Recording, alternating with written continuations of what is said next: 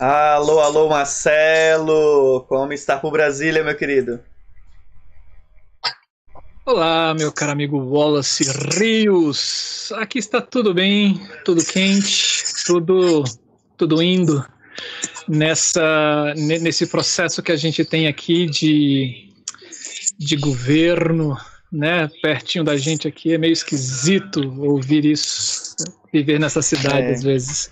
Mas é uma cidade linda, uma cidade linda. E você aí por Fortaleza, como é Aqui que você está? Fortaleza tá, tá mais calmo, né? As pessoas decidiram é, saiu de Fortaleza aproveitar o feriadão fora, né? Então a cidade ficou super tranquila, cara, uhum. assim. Mas fazia tempo que eu não via a cidade tão, tão calma nesse sentido, sabe? Mas tá, segue caminhando, né? Ainda na loucura dessa pandemia, se ajeitando aos poucos, né? Mas caminhando.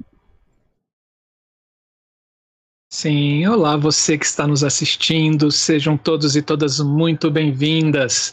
Você que está assistindo ao vivo, boa noite. E você que está assistindo no gravado, bom dia, boa tarde, boa noite ou boa madrugada. A gente não sabe qual horário que você vai assistir esse vídeo, mas também seja acolhida e acolhido a esse canal da Ideia Luz. E hoje a gente fazendo um outro programa dentro do canal, que é o da Ideia Luz pesquisa. É isso daí. Não a, é o A ideia desse programa em específico é conversar com pesquisadores e pesquisadoras no Brasil sobre o seu formato de ensino, sobre os seus laboratórios, sobre os, as suas pesquisas acadêmicas. Então, assim, é, a gente já, pass, já passou por aqui a Letícia Andrade, não é?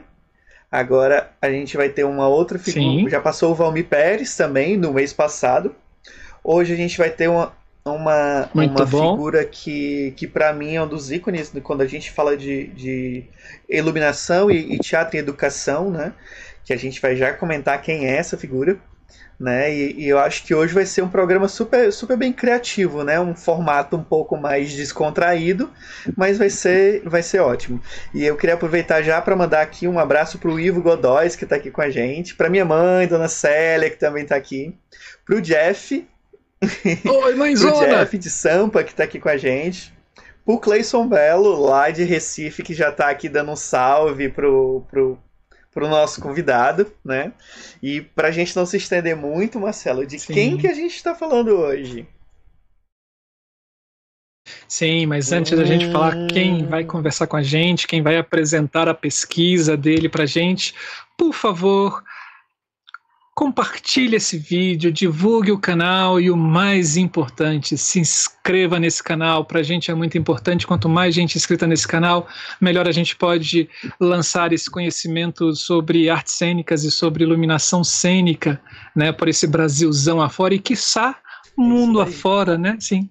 Então, fique, a, fique o nosso pedido. Se inscreva, dê um joinha, curta o canal e curta o vídeo e, e, compartilhe. Divulgue esse canal porque ele não é só meu e do Wallace, ele é nosso, de você que está assistindo, é, da gente que faz, das pessoas que colaboram com ele também. Assim, ele é uma ele é uma criação é. coletiva. E vamos tornar, é, é vamos tornar Fica a iluminação mais popular nesse Brasil, né? Tanto a pesquisa como a prática, né?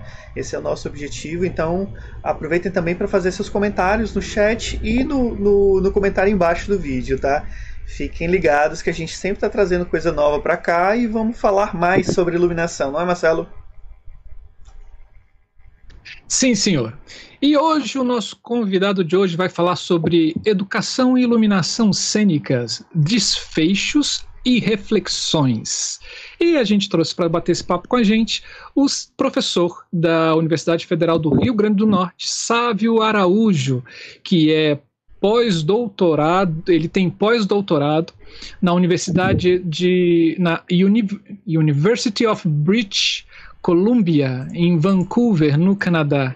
Ele é doutor e mestre em educação pela PPG Ed da UFRN, que é a Universidade Federal do Rio Grande do Norte, graduado em educação artística na habilitação de artes cênicas pela mesma universidade, professor associado do Departamento de Artes da UFRN tem experiência na área de educação e artes, com ênfase em teatro, atuando principalmente nos seguintes temas: ensino de teatro, cenografia, tecnologias da cena, encenação teatral e economia da cultura. Ele é também coordenador do Cenotec, Laboratório de Estudos Cen Cenográficos e Tecnologias da Cena.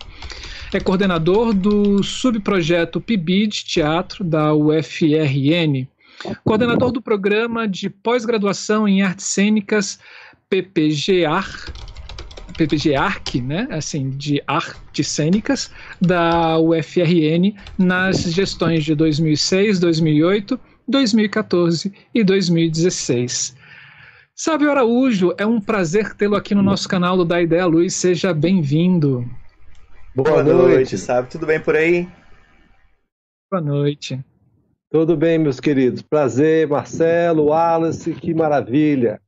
Muito bom estar com vocês aqui, viu? Primeiramente, parabéns pela ideia, pela ideia do, do projeto, do canal, de criar mais esse espaço para que a, a, o conhecimento sobre iluminação cênica é, se torne algo cada vez mais acessível às pessoas que vocês estão de parabéns. Muito obrigado, muito obrigado pelo convite. É um prazer. É um prazer nosso aqui, assim, a gente que agradece por ter aceito o nosso convite, assim, dois doidos que de repente convidam as pessoas para falar sobre iluminação. Olha, eu não pensava que a gente ia tão longe, mas assim, muito obrigado, assim, por não somente por você, mas por todos que já passaram aqui pelo canal. É isso, Sávio. Vamos lá, assim, a palavra é sua nos diga isso, o que você pensa, qual é esse desafio sobre educação e artes e iluminação cênica, como é que são esses desafios, essas reflexões suas? Marcelo, é, primeiramente, eu gostaria de contar um pouco da minha trajetória, porque é muito importante que, é, na medida que a, a, nossa fala ela vai sendo, é, vai chegando a pessoas dos mais diferentes contextos, dos mais diferentes tipos, formatos e perfis de formação, que as pessoas entendam um pouco qual é o meu lugar de fala. E por que, é que eu acabei me tornando isso que eu sou hoje? E por que, é que o meu recorte de pesquisa é o que ele é? Então, o que vai fazer sentido uhum. em relação a tudo isso que eu vou conversar hoje? É, é, meu, bom, eu começo a minha vida, minha vida é, na arte como músico, né? Eu tinha 15 anos, eu comecei a tocar violão, e só que eu morava em Salvador. Eu sou cearense, mas minha família tinha se mudado para Salvador, Bahia. E lá na Bahia, você tinha é, uma, um mercado de trabalho na área de química nos anos 70, que era um mercado de trabalho muito robusto, que era no polo petroquímico de Camaçari. Então, embora minha, minha vontade seja fosse seguir o caminho da música, é, a, a, meu pai já tinha falecido, eu era um garoto com 15 anos, começando a querer entrar no mundo do trabalho, e a minha mãe falou assim: Olha, se você não passar no vestibular em música, você vai fazer química como a sua irmã. Não deu outra, eu não tinha formação teórica, acabei tendo que seguir o caminho da química. E tendo trabalhado primeiro como técnico em química e depois é, fazendo curso de tecnólogo na área de é, processos petroquímicos, acabei é, me interessando também por fazer licenciatura em Química e vim para Natal em 1983 estudar aqui, porque passar no vestibular em Salvador, em Química, era tão difícil quanto passar em Medicina, Engenharia, nessas áreas mais concorridas, exatamente porque o mercado de trabalho era muito bom, todo mundo queria ir para essas áreas, e eu acabei enveredando por aí também. A arte sempre ficou naquela uh, aquela, aquela tentação ali rondando a gente e, enfim, vim para cá para Natal em 83, comecei a trabalhar com projetos na área de ensino de química, ensino de ciências, conheci a minha orientadora de mestrado e doutorado, que infelizmente não está mais entre nós, a professora Marta Pernambuco, que trabalhava com projetos de ensino de ciências. E aí foi onde realmente a coisa começou a fazer sentido, porque Marta Pernambuco, ela vinha de uma linha de pensamento na física, de ensino de ciência, muito ligada com o que a gente chama de pedagogias progressistas, né? que popularmente chamadas de pedagogias freirianas, mas que estão baseadas muito na perspectiva do diálogo, de que a, o, o ato de ensinar não necessariamente é o ato de transmitir conhecimento, mas de construir conhecimento com o outro. E entrando nesse projeto, conheci um geólogo que também era diretor de teatro, chamado Carlos Nereu, que me convidou para compor, sabendo que eu também era músico, músicas para peças de teatro. E aí foi onde eu entrei para o teatro. E entrando para o teatro, fiquei com essa dualidade me perseguindo, ora música, ora química, sem saber exatamente qual seria o caminho que ia definir o meu perfil profissional pelo resto da minha vida. E no final das contas, a educação acabou sendo o viés que eu passei a equilibrar essas, dois, esses dois, essas duas dimensões da minha formação. De um lado, o artista, que sempre esteve ligado à questão do teatro como, como enquanto produção, de outro lado também alguém que tinha uma formação na área de ciências e que eu tentei, ao longo de toda a minha vida, é, equilibrar essas duas formas. Mas acho que talvez a maneira mais, é, a forma mais marcante da minha identidade como profissional seja exatamente essa via da educação dialógica. Eu acredito muito nessa forma e principalmente entender que os processos de construção de conhecimento se dão a partir de trocas de falas. Né? É a minha fala junto com a sua fala e constrói um entendimento que nem é o meu, nem é o seu.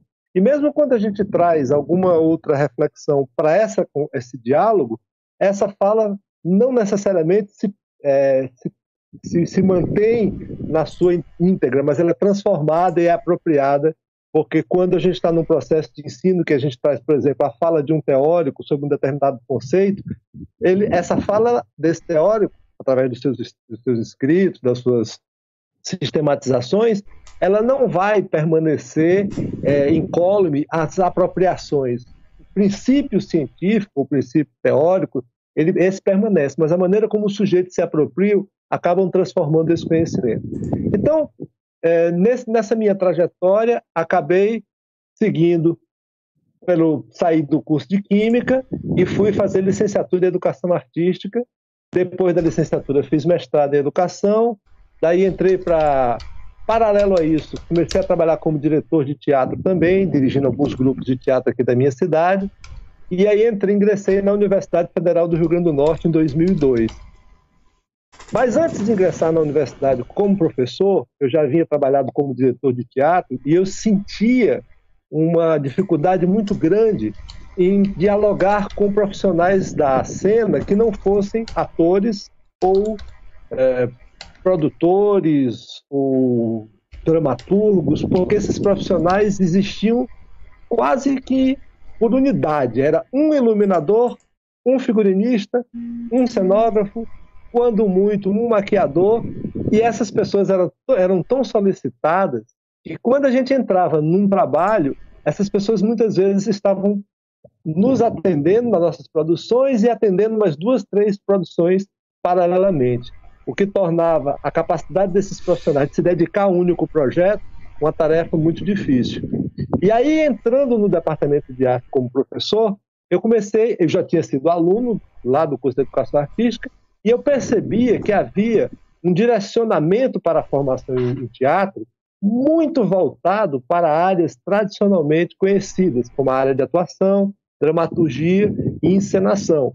E como, enquanto diretor de teatro, eu já já tinha percebido que havia uma carência muito grande de formação desses outros profissionais da cena, eu acabei adotando esse viés de formação dentro do curso de licenciatura em teatro e foi um período muito rico em que, paralelamente a tudo isso, estava surgindo no Brasil um movimento riquíssimo de organização dos iluminadores brasileiros. A, a princípio chamou-se é, GIPSIT, Grupo de Estudos de Pesquisa e História da Iluminação Cênica, depois, esse grupo acabou virando uma articulação para a criação do primeiro é, Congresso Brasileiro de Iluminação Cênica em São Caetano do Sul, em 2005. E depois, nesse, nesse congresso, foi criada a Associação Brasileira de Iluminação Cênica, a ABRIC. E eu participei de todo esse processo de articulação, inclusive estava na mesa é, diretora dos trabalhos de criação da Associação Brasileira, que foi uma entidade importantíssima para a divulgação desses conhecimentos. Paralelo a isso, na Universidade Federal do Rio Grande do Norte, eu também criei um laboratório dedicado ao estudo da cenografia e da tecnologia cênica, o Cenotec, né, e esse laboratório tem esse nome exatamente porque a gente parte do entendimento de que não se faz cenografia sem uhum. tecnologia, mas com tecnologia apenas não é possível fazer cenografia, porque a tecnologia ela não dá conta da dimensão artística, ela é uma ferramenta, ela é um instrumento. E daí esse, esse nome dual, cenografia e tecnologia de cena. E a nossa compreensão de cenografia sempre foi uma compreensão expandida, não cenografia restrita à ideia de cenário, mas cenografia entendida como a organização do espaço da cena. E para organizar o espaço da cena, eu preciso no mínimo de cinco elementos: cenário, figurino, maquiagem, iluminação e som. Então, essas, esses cinco elementos é, articulados de forma orgânica, harmônica e dialogando entre si, junto com os outros elementos já tradicionais conhecidos do grande público, como atuação, é, a direção, a dramaturgia e outros elementos que se agregam ao fazer cênico, dão exatamente essa, esse todo orgânico. E foi por aí que eu comecei as minhas investigações.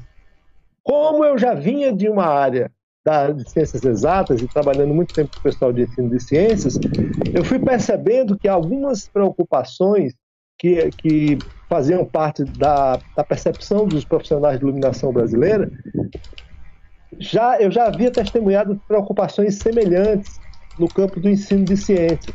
Né?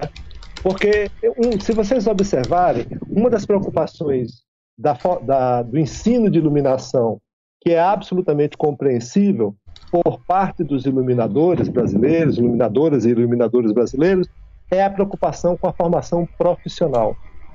É, tornar os iluminadores cada vez mais aptos a desenvolver processos de criação, montagem, é, operação e de, de, de iluminação para espetáculos. E essa é uma preocupação absolutamente legítima. Só que esses profissionais eles atuam num outro universo, que é o universo da, do mundo artístico, da produção artística. Poucos desses profissionais têm acesso à, à questão, tiveram acesso como estudantes à escola, ao chão da escola, ao espaço de formação básica daquilo que eu vou chamar no meu trabalho de a formação propedêutica, que é aquela formação inicial que nós temos em matemática, em português, em história, que não necessariamente nos torna é, matemáticos, nos torna é, é, poetas, nos torna literatos, ou nos, vai, nos torna geógrafos, mas que essa bagagem inicial que a gente tem na escola, nos mais diversos conhecimentos, nos dá um repertório para dialogar e para compreender os fenômenos que a gente vive na sociedade. Pois bem, é, olhando para a formação de professores de arte que, de, que, que serão responsáveis pela introdução dos estudantes nessa formação inicial propedêutica no mundo das artes, é, eu comecei a me preocupar cada vez mais que esse professor não reproduzisse uma visão da, das artes cênicas voltada estritamente para determinados aspectos que já são tradicionalmente conhecidos. Repetindo aqui, a atuação, nunca fui contra e nunca procurei no meu trabalho diminuir o papel do ator, muito pelo contrário. Sem o ator não tem teatro, sem o dramaturgo não tem teatro, sem o diretor, é, o teatro perde esse olhar de fora, essa capacidade de organização é, do, do, do discurso cênico. Mas o que eu sempre procurei agregar a essa visão de formação é que o professor de teatro que vai atuar lá na base, na escola, oferecendo processos de iniciação, pudesse oferecer aos seus estudantes também uma visão de que a cena se compõe de luz, de figurino, de maquiagem, de som e de cenário. Então, nesse processo, eu me, comecei a me dedicar em momentos diferentes a cada um deles. E talvez o que eu tenha me dedicado por mais tempo até por, por ter participado desse processo de articulação da Associação Brasileira de Iluminação Cênica, foi exatamente a iluminação. E no começo da minha carreira, nesse processo, eu me sentia muito desconfortável, porque eu não entendia muito bem o que, é que eu estava fazendo ali. Eu não era iluminador. Então eu me sentia meio que impostor. Eu digo, será que alguma hora eles vão descobrir que eu sou um farsante, que eu não entendo nada disso e vão me expulsar daqui? É, e eu senti que os, a generosidade dos colegas sempre era muito acolhedora, né? Porque eu realmente, eu nunca, eu, eu fui aprendendo muito de iluminação no convívio com os iluminadores, aprendendo a compreender os códigos da área, né? E fui gradativamente fazer, estudando, pesquisando. Vocês sabem muito bem que o material bibliográfico nessa área em língua portuguesa ele melhorou muito dos últimos 10 anos para cá, mas há 20 anos atrás, basicamente o material era em todo uhum. inglês. Né? Então a gente tinha que garimpar esse material e também é, de 97, 1997 para cá, nós tivemos o advento da internet. Né?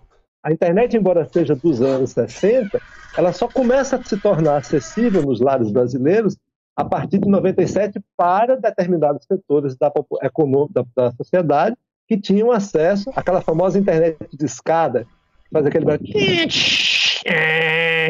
né? Ou Lembram dessa internet? Que entrava de madrugada, telefone, né, para pegar passava um, um é, 15 minutos para carregar uma página. Mas essa, essa internet nos permitia entrar nos sites de grandes fabricantes de equipamentos cênicos já de de reputação internacional, né?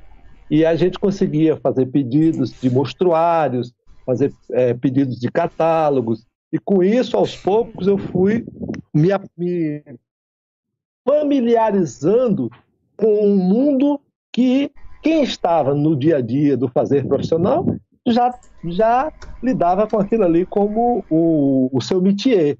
Mas para um professor preocupado em formar professores que iriam atuar na escola e, ao mesmo tempo, manter-se atualizado acerca do que é o desenvolvimento da, tecnologia cênica e, ao mesmo tempo, é, mostrar determinados procedimentos básicos de iluminação, nesse sentido, vocês mencionaram agora há pouco o nome de uma pessoa que foi importantíssima nesse processo, chamado Valmir, Valmir Pérez. O Valmir sempre foi uma pessoa muito preocupada no Brasil com a divulgação de conhecimento em iluminação cênica. Então, uhum. a gente tinha muito acesso a documentos e a materiais, apostilas, pelos sites e pelos links que o Valmir sempre uhum. generosamente disponibilizava no Laboratório de Iluminação da Unicamp. Né? O, o, Roberto Gil Camargo, que também já fazia uma pesquisa consistente, e que traziam para o Brasil algumas reflexões que já vinham, já vinham sendo popularizadas em outros países de língua inglesa, através de mestres e mestras da iluminação, como Jean Rosenthal, e é, o famoso livro uhum. Light Magic, o nosso Yoda da iluminação, ah, o, o ah, como é o nome dele?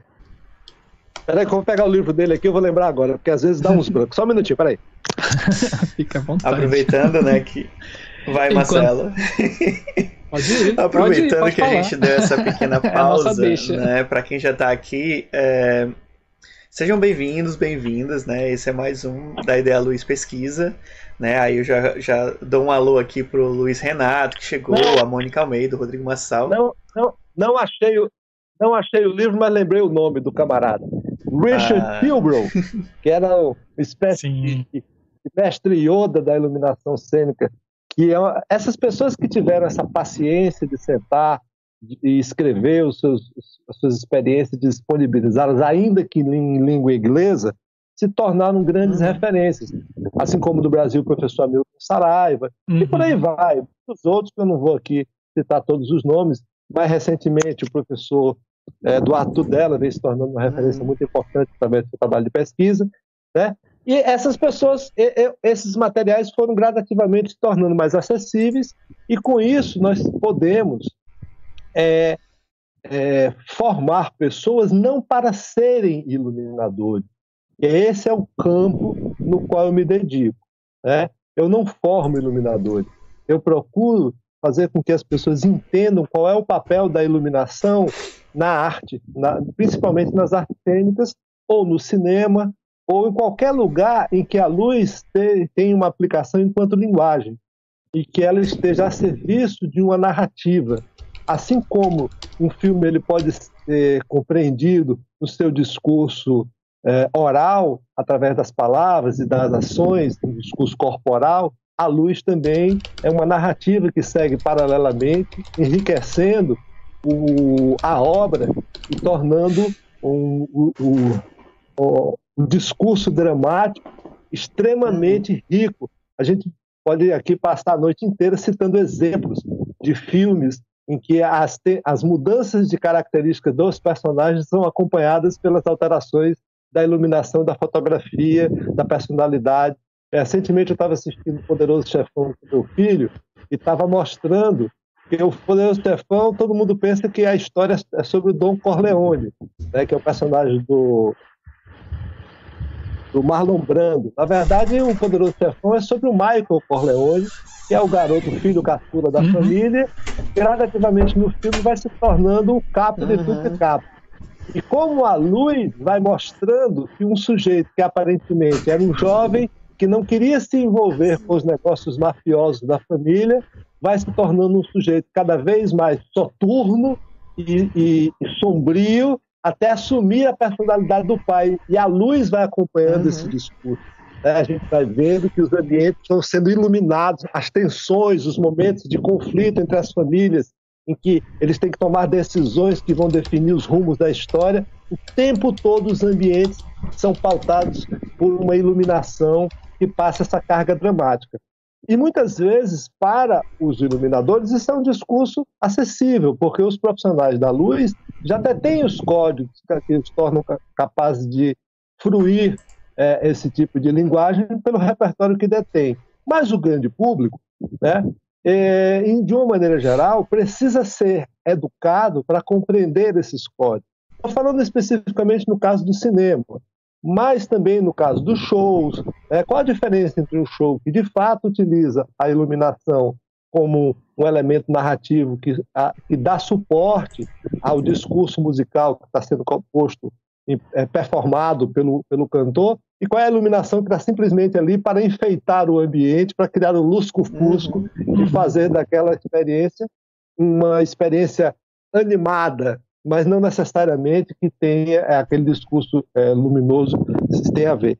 Na dança, na, na performance, enfim, qualquer linguagem e que use essa relação do corpo com o espaço e que necessite da percepção visual para ser melhor aprendida, ela vai precisar dessa dimensão da luz. Assim como a luz também vai estar definindo o espaço, modelando esse espaço, editando esse espaço. Então, é um discurso que é necessário um repertório para poder compreender isso. E na, na, em função dessa minha formação e dessa minha relação sempre muito próxima com o universo da escola, eu acabei é, me preocupando muito com oficinas de iniciação teatral que tor tornem esse aspecto é, acessível para as pessoas em geral. Então, é, aproveitando para falar um pouco do meu percurso, do meu lugar de fala e situando as questões centrais da minha pesquisa, é exatamente isso. Como eu torno o conhecimento da iluminação acessível às pessoas, de modo a que cada sujeito é, vá, a partir dos seus interesses próprios, se aprofundando mais nesse universo, até a ponto de alguns se tornarem profissionais de iluminação e outros se tornarem apenas espectadores com um repertório mais rico em relação a essa capacidade de fruir as obras artísticas. Bom, inicialmente era isso que eu queria colocar, eu queria também aproveitar essa, esse momento dessa, desse, desse nosso vídeo para exatamente dar, é, é, criar aqui um bate-papo uhum. com vocês dois, com o e o Marcelo e com outras pessoas que estejam nos assistindo, que a gente possa esclarecer melhor as questões relacionadas exatamente. O tema da minha discussão de hoje é educação e iluminação cênica, desafios e reflexões. Né? Uh, uma provocação inicial, é, embora o mundo dos iluminadores seja feito de equipamentos com muita tecnologia, tecnologia mecatrônica, eletrônica, etc., eu defendo a tese de que a gramática básica da iluminação pode ser ensinada com duas ou três fontes. É, e hoje, qualquer pessoa que tem um celular tem uma lanterna no celular. Uhum. Então, com o celular, com a fonte do celular, um objeto e uma superfície, eu posso criar diferentes situações da relação entre fonte, assunto, superfície. E a partir dali a gente pode problematizar uma série de situações com relação à linguagem da Eu acho luz. que eu entro é, é, nesse mesmo ponto que você está falando, porque aí eu queria saber um pouquinho de você, por exemplo, sobre é, é, essa tua formação em ciências exatas, por exemplo, em química. O que a gente falou, ah, falou aqui sobre, sobre o, os processos princípios científicos né, do ensino. Pra, e, é, e aí pensando no ensino de iluminação, cenografia, figurino, maquiagem. É, é, e sonorização dentro dos cursos de arte, né? Aí eu queria saber um pouquinho, por exemplo, como, como é a tua percepção a partir de, dessa influência formativa inicial como, como uma pessoa da ciência, né, uma pessoa da química, como esse processo laboratorial, esse processo, esses princípios científicos é, é, é te motivam e, e, te orientam, por exemplo, para tratar a educação desses temas dentro do curso de teatro, os temas da iluminação, da figurino e, e no contexto geral. Primeira coisa, a gente precisa estar é, tá sempre tentando diluir as fronteiras dos compartimentos didáticos que são uhum. criados por uma questão meramente operacional. A realidade, ela não é compartimentalizada, a realidade ela é toda. A nossa imersão fenomenológica no mundo é uma experiência completa. Nós não vemos as coisas separadamente, a gente vê o todo. O que, embora a gente possa é, em determinados momentos, dá mais atenção a um aspecto ou outro dessa nossa experiência. E a escola, seja ela a instituição escolar, seja qualquer outro processo de educação formal, uma oficina de teatro ou coisa que o valha, por uma questão de estratégia didática, tende a compartimentalizar e separar isso em disciplinas. Né? Então, isso leva a uma visão equivocada de que a ciência é dos cientistas, a arte é dos artistas. Quando, na verdade, a arte ela é tão dos cientistas quanto a ciência é dos artistas. Porque uhum. tudo na, na, vida, tudo, todas as, as, as, as áreas, né, você vai ter aspectos, formas de conhecimento. É claro que a ciência é um tipo de conhecimento que foi construído dentro da história. A gente pode pegar uma pegada é, de, de, da história do conhecimento, a epistemologia, a história do conhecimento, da produção do conhecimento humano, a ciência ela foi surgindo diferente da filosofia, que ela surge lá na Grécia Antiga, ela foi se tornando cada vez mais uma área de conhecimento específica, né? com métodos, uhum. com, com, com, círculos de investigação, com áreas que foram se separando, né? biologia, é, física, estatística, matemática, enfim, as chamadas ciências exatas, ciências naturais, etc. E enquanto que as artes foram se tornando também cada vez mais específicas na sua formação, na, na sua composição. Mas nós, como educadores, a gente está sempre procurando mostrar para as pessoas que está tudo interligado, se a gente é capaz de olhar o mundo sob o viés desses vários conhecimentos. Nós, enquanto sujeitos no mundo, somos exatamente a, a, a, a entidade capaz de fazer a síntese desses saberes nas experiências que vivemos. E a gente pode encontrar essas experiências nas mais diferentes situações. Né? Hoje, por conta da questão da pandemia e do isolamento social, muitos de nós se viram obrigados a, por conta dessa situação de confinamento, trazer o universo para dentro do nosso lugar de vida e atender, a tentar entender é, todos os processos que a gente vivia no mundo lá fora, viver dentro do nosso lugar de moradia. Então, nesse uhum. sentido, a cozinha é um laboratório. Uhum. Né? Porque se eu olho, vou fritar um ovo, né? e se eu demorar mais do que um, o tempo necessário, aquele ovo vai queimar. O que é queimar o ovo? É exatamente quando as enzimas que compõem aquela substância vão atingir uma temperatura tão alta que é, aquilo ali vai adquirindo uma característica cada vez mais de, de, de, de, de material é, queimado e que você vai perder as características de sabor essencial. Uhum. Claro que estou usando aqui um discurso científico, né? mas se eu for pensar a questão da iluminação, a diferença enorme que tem de você trabalhar numa cozinha que tem janela e uma cozinha que não tem janela é muito grande. Né? A característica hoje que a gente tem é, dos, dos, compartimentos de moradia é exatamente o acesso à luz. Né? Uhum. Muitas vezes a arquitetura não acompanha a lógica dos processos que deveriam acontecer em cada compartimento. um quarto, que é um lugar onde a gente vai repousar, embora ele tenha que ter luz, mas ele tem que ter isolamento lumínico, uhum. porque sem isolamento lumínico eu não vou conseguir as condições necessárias para ter o repouso. Mas uma cozinha com isolamento lumínico é um negócio meio estranho, né? É porque você precisa de luz para fazer os procedimentos ali. Então, é, é, é preciso que a gente perceba que o universo que a gente habita, ele está crivado, está permeado de uma série de questões, não só com relação à ciência, mas com relação à estética, à arte, à cultura, todas essas camadas, a dimensão antropológica das coisas, né? É, a, a, percepção das cores, por que, que, essa, por que, que um determinado alimento ele se torna mais atrativo pela cor do que outro? Tudo isso são fenômenos que quem trabalha com ciência e com arte vai acabar compreendendo. Por que, que determinadas substâncias vão atribuir determinadas cores? Né? Por que, que determinadas substâncias vão se tornar mais atrativas e outras substâncias vão se tornar mais repulsivas? Todas essas características que elas é, vão, vão, vão, vão, nos dando o repertório, é preciso que a gente rompa com essa dimensão compartimentalizada de conhecimento e tende a entender as coisas como um todo. Claro, e isso é feito paulatinamente e de maneira organizada. Não adianta simplesmente despejar tudo isso de uma vez só. Para isso existe uma coisa chamada programação pedagógica, uhum. onde a gente vai selecionando e organizando as etapas da construção desse conhecimento, sem necessariamente fazer uma ruptura. Se eu estou dando aula de arte, eu não posso abordar ciência porque eu estou dando aula de arte se eu estou dando aula de ciência, eu não posso abordar arte porque a arte é de uma outra natureza. Não. Na verdade, os cientistas mais criativos são aqueles que pensam de uma maneira muito parecida com os artistas. Né?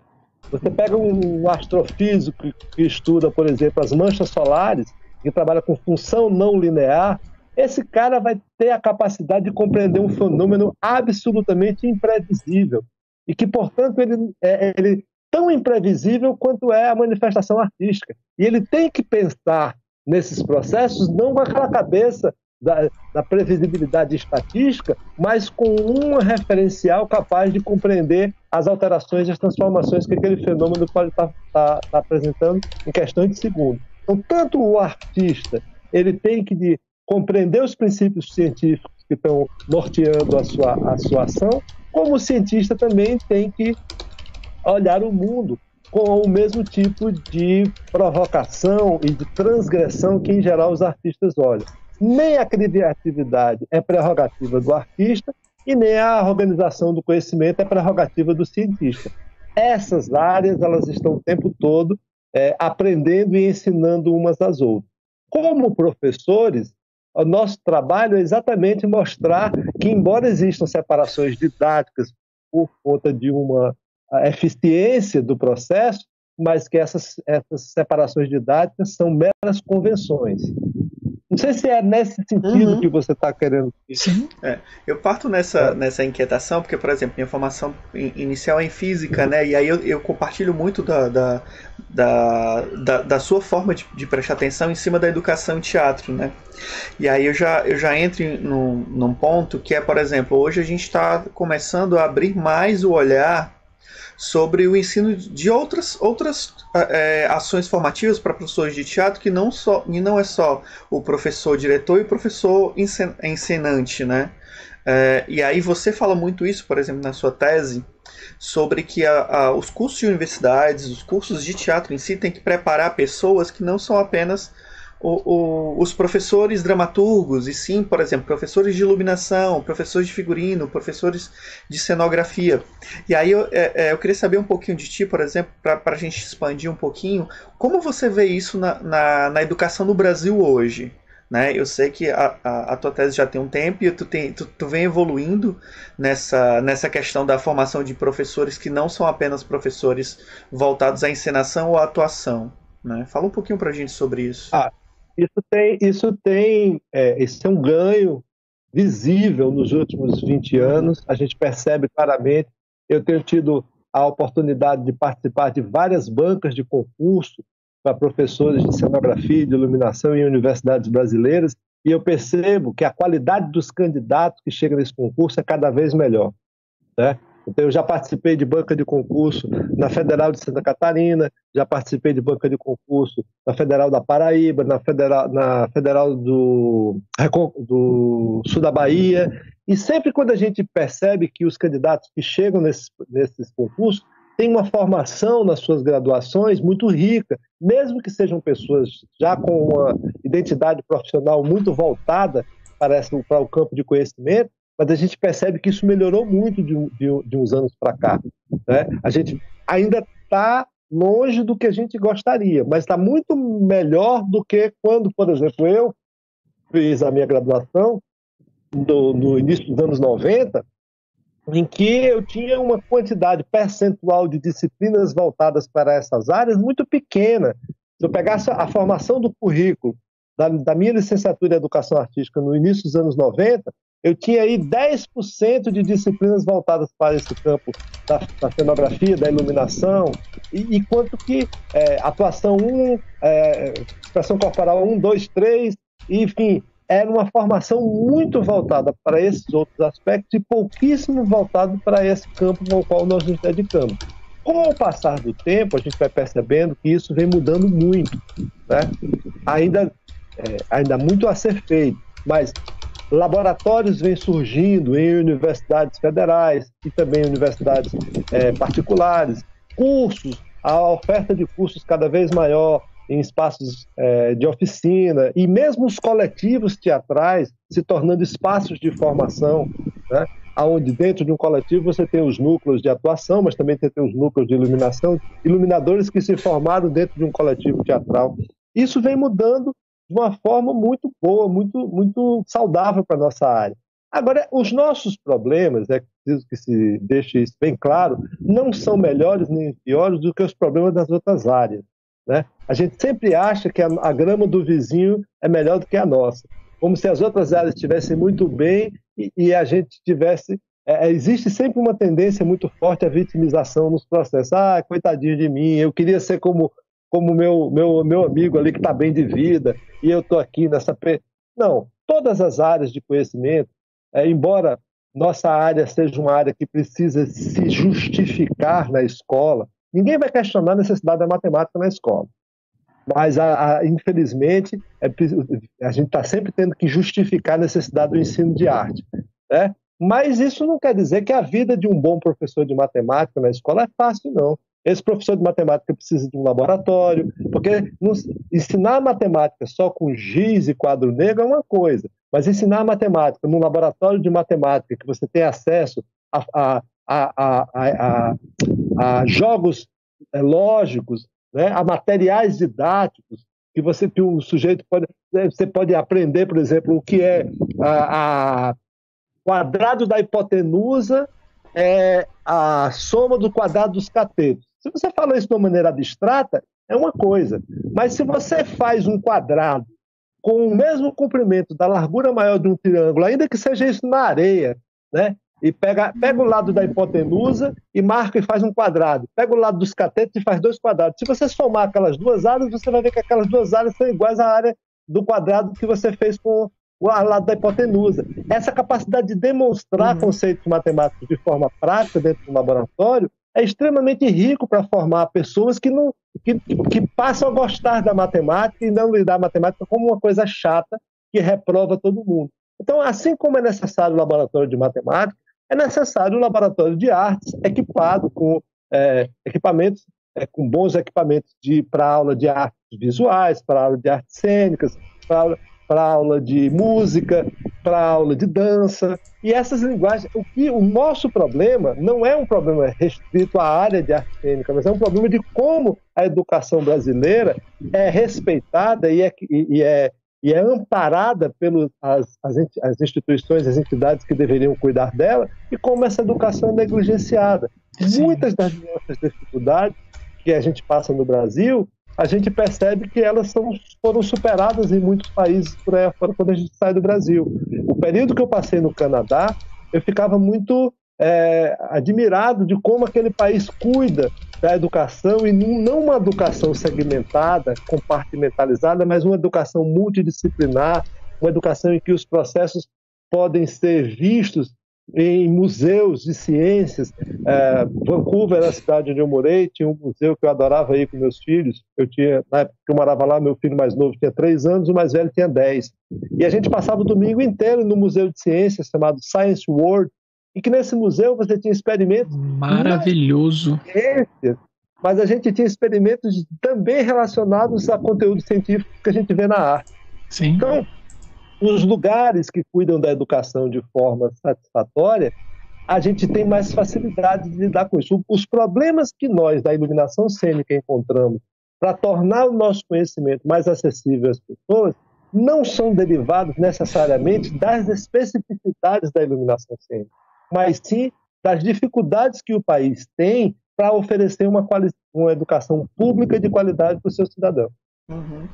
Isso, isso é importantíssimo, né? Assim, você, é, eu não consigo, você falando, né? Assim, só reforça é, um conceito que eu tenho de é, quem é artista não acho que não pode ver o mundo fragmentado, né? Assim, é, ou ver somente ele por uma partezinha dele. É, é, eu tenho uma coisa que para mim, assim, eu enquanto artista eu preciso estar tá de longe vendo todo para tentar entender as particularidades desse todo, para tentar vir na, interferir nele, né, com esse movimento artístico.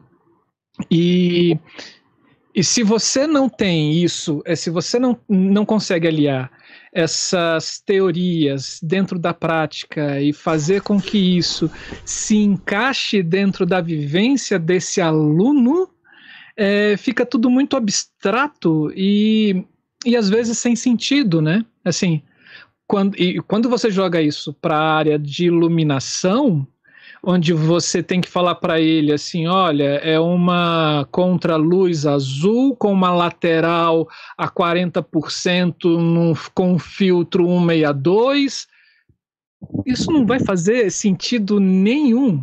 E talvez seja isso que as universidades hoje, ou os cursos de artes cênicas, pecam nas, nas relações técnicas, né? Assim, que você tem colocado. É. é. Uma coisa que eu observo, eu tenho, Marcelo, aproveitando aí esse gancho que você está me dando, eu tenho tido a oportunidade de, de rodar o país inteiro através do, do SESC, um projeto chamado Sesc Dramaturgia, não sei se você conhece. Alguns colegas nossos, como a Cláudia de Bem e outros colegas, já tiveram a oportunidade de ministrar oficinas nesse, nesse projeto do Sesc. Eu já ministrei oficina em Piauí, na Paraíba, Rondônia, Belém, né?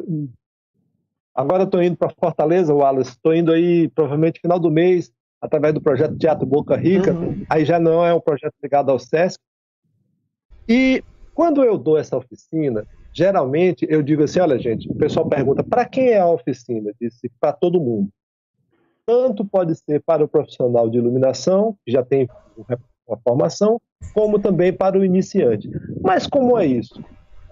Pois bem, a mesma experiência vista por uma pessoa que está iniciando, dando os primeiros passos, ela vai gerar nessa pessoa um tipo de inquietação, um tipo de curiosidade, um tipo de consciência específica para aquele momento em que ela se encontra diante daquele tipo de conhecimento que está sendo apresentado para ela. Para um outro sujeito que já tem uma certa formação, as provocações serão outras. Por exemplo, eu tenho um exercício que eu sempre começo a oficina, que eu já mencionei aqui, que é pegar um objeto qualquer, né? pode ser, por exemplo, uma, uma fita, né? Então eu pego uma fonte luminosa, que geralmente é uma lanterna de celular. Eu não vou usar aqui o celular porque eu estou usando o celular para fazer transmissão, então não vou usar a lanterna, vou usar essa luminária. Né? Então, é, se eu iluminar essa fita de cima para baixo, ela vai ter uma aparência. Né? Se eu iluminar essa fita frontalmente, ela vai ter uma outra aparência. Se eu iluminar essa fita passando a luz por dentro dela, ela vai ter uma outra aparência.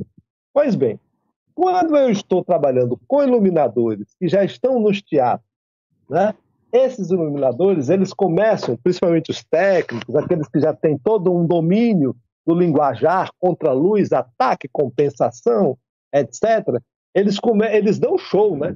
Principalmente uhum. na frente dos iniciantes, porque eles, não, vamos colocar essa luz a pino, e o iniciante começa a ficar desesperado, porque Disse, e até acanhado. Tá é, esse cara tá falando uma coisa aí que luz a pino, como é que é isso? Contra a luz, começa a falar uns termos que o iniciante fica assustado.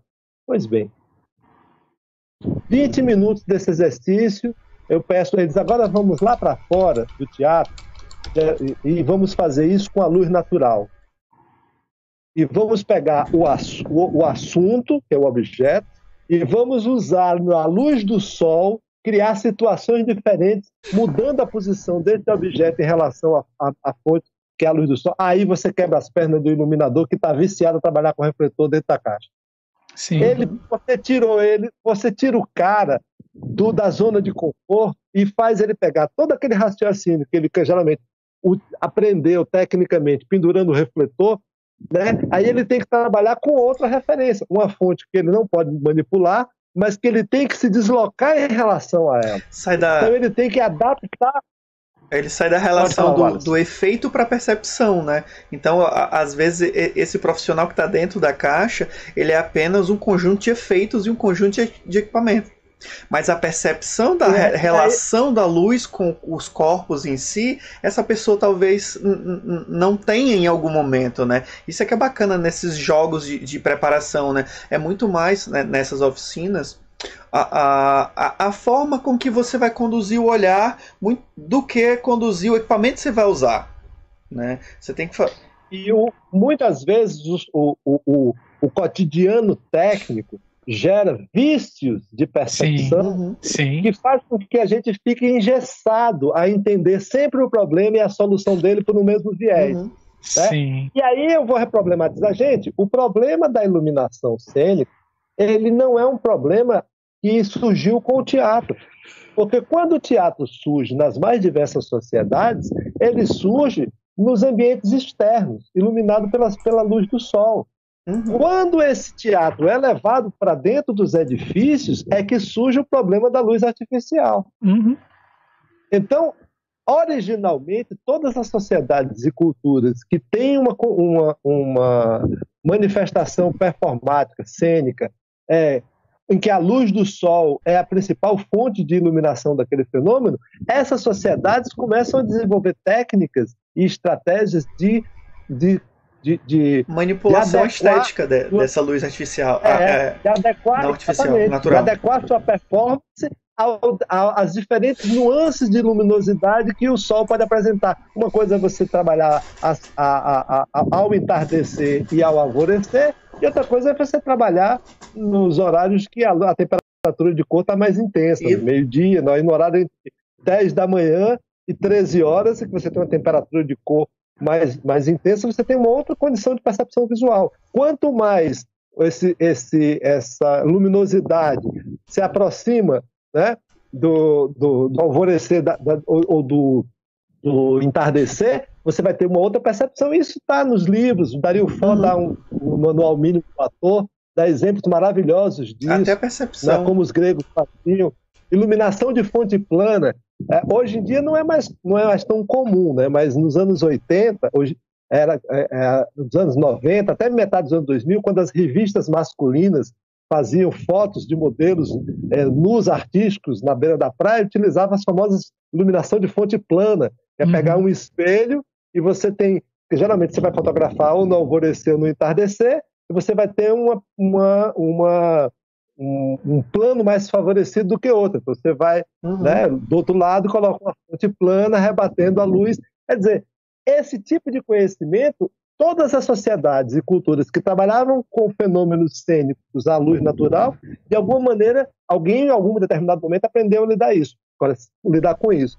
Camarada que acha que só pode iluminar um fenômeno se for tendo uma vara, uma mesa, um console, né? Um, aí ele está preso, ele está refém de um construto, de um arranjo sociotécnico. Uhum. Né? Uhum. Então, esse arranjo sociotécnico é, ele sempre vai ter a sua legitimidade, ele vai ter o seu uso, mas é, é, é quanto mais os sujeitos se tornam é, independentes desse arranjo sociotécnico e capazes de lidar com diferentes situações, mais ele vai ter, é, literalmente, pensar fora da, ca da caixinha, da casinha, para poder uhum. lidar com soluções diferentes.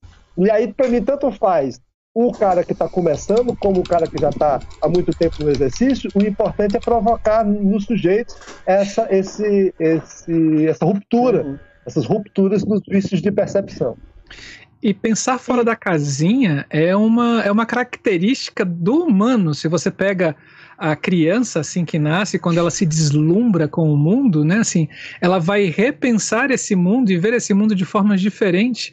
E até o momento onde chega o adulto e fala assim: "Não, pera, é, esse, isso que você desenhou é um chapéu, não é uma cobra que engoliu um elefante", falando, fazendo uma referência uhum. aqui ao Pequeno Príncipe, né? É, e, a, e, a, sociedade vem podando isso, né? Assim, se a gente tivesse uma sociedade onde a educação efetivamente, como você fala, é, fosse mais transgressora, né? Assim, esse, essas referências poderiam ser acompanhar a gente ao a nossa fase adulta, né? Marcelo. né? Talvez os artistas seriam os mais próximos a isso. Pode é, falar. Eu Wallace. penso que, por exemplo, hoje a gente tem um, tem um movimento que são o movimento dos laboratórios né, dentro das universidades. E esses laboratórios já, já partem desses últimos anos nessa relação de sair fora dessa caixinha, né, do entendimento apenas dos equipamentos.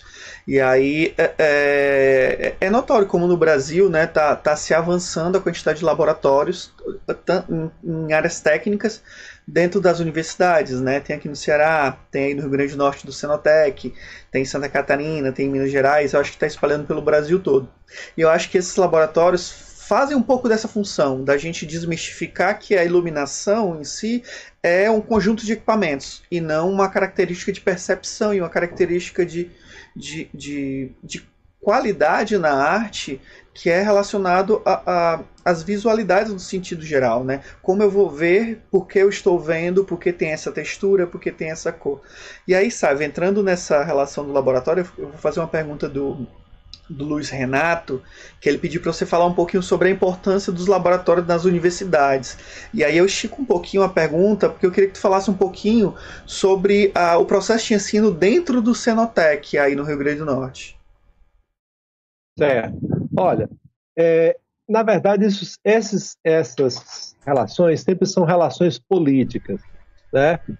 Em que sentido que eu estou falando político? Eu estou falando político no sentido mais filosófico do termo político, né? o sentido da acepção aristotélica do termo político.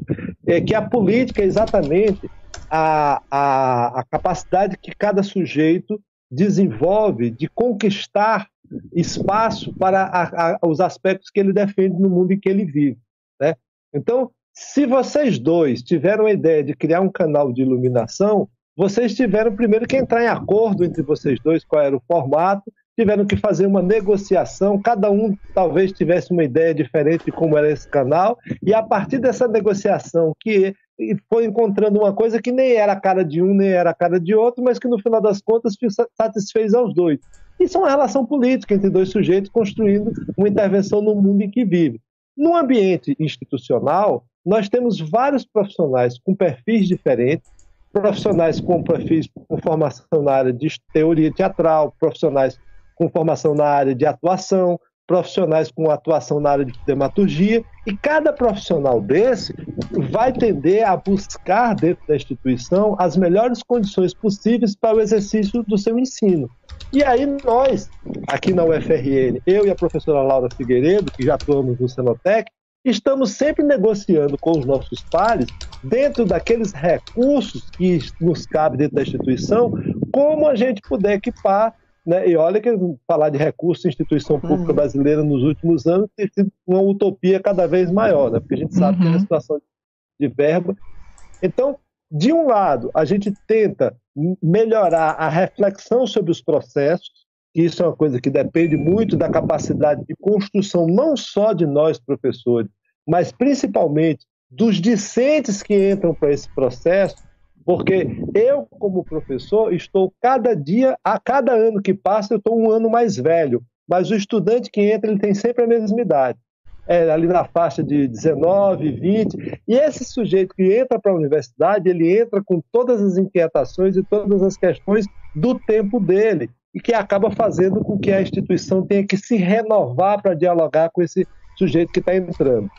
Então, essas, esses, esses, esses essas tensões, essas contradições que são saudáveis, fazem com que a gente tenha sempre que pensar processos de ensino. Eu não posso ensinar iluminação cênica hoje da mesma forma que eu ensinava iluminação cênica há 10 anos uhum. atrás. Uhum. Por quê? Porque os processos são diferentes. Se você pegar há, 10, há 20 anos atrás no teatro, você tinha uma perspectiva muito forte da figura do encenador, daquela figura que é, coordenava o processo como um todo. E isso cada vez mais vem sendo substituído por dramaturgias do ator, dramaturgias do corpo. Então, o ensino de iluminação ele tem cada vez mais que ser capaz de dialogar com essas diferentes tendências, esses processos que esses sujeitos que vão entrando na sala de aula trazem consigo esses interesses, esses desejos. Porque é uma coisa é formar, outra coisa é formatar. Uhum. Eu é, sei que a minha colega, a professora Laura Figueiredo, concorda comigo. Nós não queremos formatar ninguém a nossa imagem e semelhança. Nós queremos formar pessoas capazes de compreender os processos, entender que o rigor que se instala em determinados procedimentos são rigores necessários tanto no aspecto da segurança, porque no caso específico da iluminação cênica tem a questão da corrente elétrica. Se você não tiver determinados rigores com relação ao manuseio dos equipamentos, você pode se machucar. Então, não, você não pode entrar numa cabine o, o, calçando um calçado que não tenha solado de borracha, porque você está se expondo a riscos de. Então, no processo, no processo existem demandas técnicas que vão sendo compreendidas, né? não necessariamente impostas, mas o sujeito vai entendendo pô, que ele nunca, nunca deve fazer luz sozinho, ele tem, deve sempre construir luz, aquele processo com um colega, né? Ele não necessariamente precisa estar o tempo todo dentro do laboratório, utilizando o equipamento em escala real para fazer a luz. Ele pode trabalhar com, com é, em escala reduzida, utilizando maquete. Enfim, existe uma série de estratégias que não são é, é, como é que eu poderia dizer, engessadas, talvez seja a melhor palavra, mas que elas precisam ser fluidas e dinâmicas para dialogar com cada sujeito e cada clientela que vai se renovando ano a ano. E ainda bem que isso acontece, porque é isso que força, porque as instituições elas têm um ritmo que é muito mais lento, porque as coisas para se transformarem dentro das instituições demora. É uma, sempre uma luta, uma correlação de forças que muitas vezes obstaculariza os avanços. E essas novas tendências que vão chegando através do alunado, através das demandas que a sociedade traz, vai empurrando as instituições para frente. Se a instituição nega a participação dos sujeitos da educação, dos educandos, acha que esses sujeitos estão ali simplesmente para serem formatados da imagem das, e semelhança das, dessas instituições, você cria um processo que é um processo de inanição. Vai todo mundo morrer de algum. Vai, vai ficar todo mundo parado no tempo e no espaço. E as instituições que caem nesse erro, elas se tornam anacrônicas em relação aos processos que vão surgindo na sociedade principalmente no mundo contemporâneo, que as transformações ocorrem numa velocidade absurda. E a, o grande desafio das instituições, Wallace e Marcelo, é exatamente, ao mesmo tempo que elas precisam se preservar enquanto instituições e garantir os avanços que ela conquista, ao mesmo tempo ela está aberta para as influências que estão sendo é, introduzidas nelas pelas pessoas que vêm de outros ambientes. Então é um desafio, eu diria para você, o grande desafio de quem trabalha hoje no mundo contemporâneo, seja na universidade, seja que, em que espaço for, é pensar dialeticamente. Sim. É ser capaz de Sim. entender que os processos estão em permanente é, transformação. Me permitam, então, abrir aqui um parêntese, que é uma reflexão que eu faço. Por que, que o pensamento conservador ele, ele surge com tanta força no início do século XXI e a gente está vendo essa negação da ciência e afirmação da auto-verdade. É porque, para pessoas que não se dispõem a pensar dialeticamente o mundo, a pensar que as relações que ela dá como certas, elas não são tão certas assim, ou seja, relações de gênero, relações de sexualidade, relações étnicas, e que talvez no mundo em que ela nasceu fossem de um jeito, mas que hoje se transformaram, ela precisa compreender que essa diferença é necessária. Quando ela não entende isso, quando ela recusa isso, e quando ela se abraça a valores fundamentalistas, ela tende a negar a diversidade, tende a negar o diferente e dizer assim: o certo é isso, porque ou Deus disse, uma entidade superior disse, ou o meu político favorito disse, ou alguém disse, e aí eu começo a trabalhar com essas verdades, crio uma zona de conforto e uhum. passo a trabalhar com processos absolutamente excludentes. Quem está de acordo com essa ordem de pensamento é aceito. Quem não é, deve ser proscrito, excluído ou deve ser objeto de uma lavagem cerebral para pensar. É, então, é, a tensão que se estabelece hoje entre o pensamento conservador e as tendências mais progressistas da sociedade é exatamente essa tensão entre a necessidade que o século XXI trouxe para todos nós que nele vivemos, de que é um século em que as certezas foram todas varridas do mapa. E as certezas se, se, se renovam diariamente. E aqueles que buscam verdades absolutas se sentem profundamente incomodados na era da incerteza, como diria o grande historiador Hobsbawm. Uau!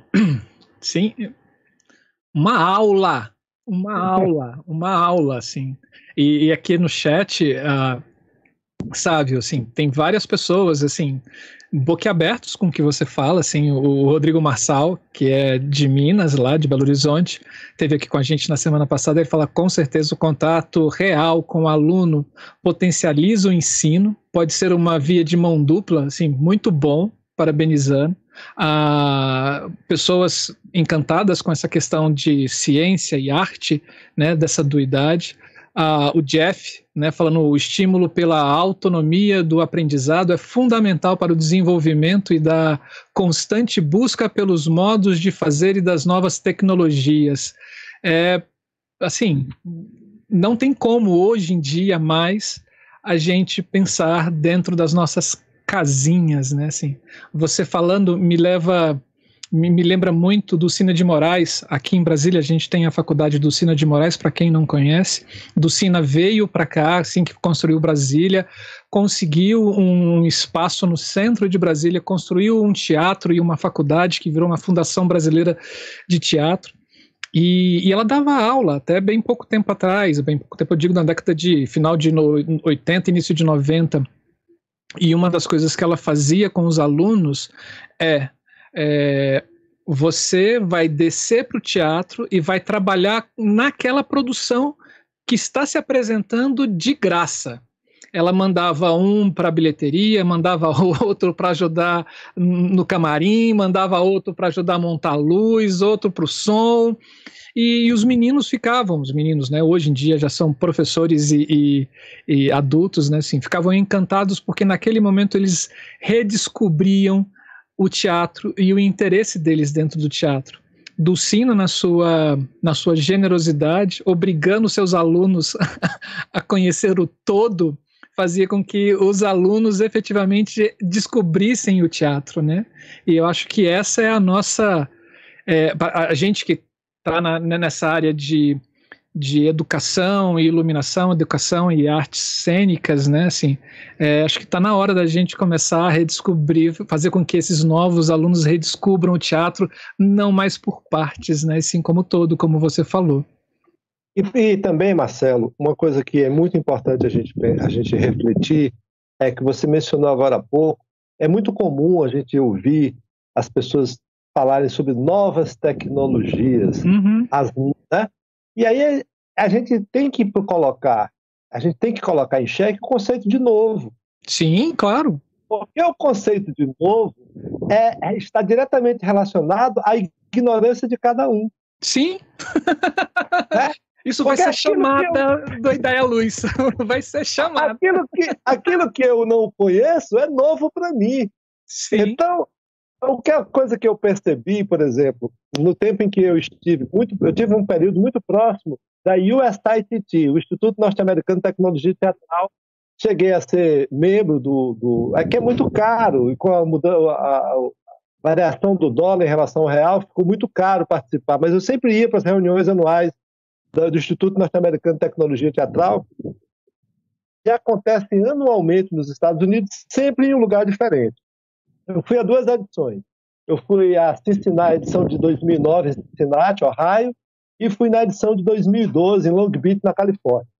E na parte da manhã, lá na USITT, você tem as mesas redondas, conferências, os grupos de trabalho nas áreas específicas, e na parte da tarde você tem uma grande feira com os principais fabricantes, que na verdade são as cadeias os elementos da cadeia produtiva das artênicas, Rosco, é, é, Lee, Gun, é, Cryolan, é, Benai de maquiagem, pessoal de pisos, Arlequim, é, Rose Brand, to, todos os grandes fabricantes de equipamentos, os parques temáticos que compram esses equipamentos, está tudo lá.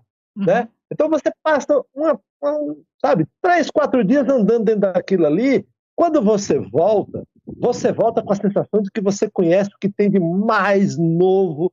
Sabe, os caras que trabalham com deslocamento de grandes volumes em palcos da Broadway para fazer com que o Castelo da Bela e a Fera se transforme de repente no, no, na floresta e fazer com que o Homem-Aranha dê rasantes os, por cabos em cima da cabeça das pessoas, né, que a Julie Taymor fez, aquela montagem do Homem-Aranha. Você sai daquilo ali com a sensação de que, pô, eu tô por dentro de tudo que aconteceu. Daqui a dois anos, nada daquilo ali, a maioria daquilo ali já está desatualizado, cara.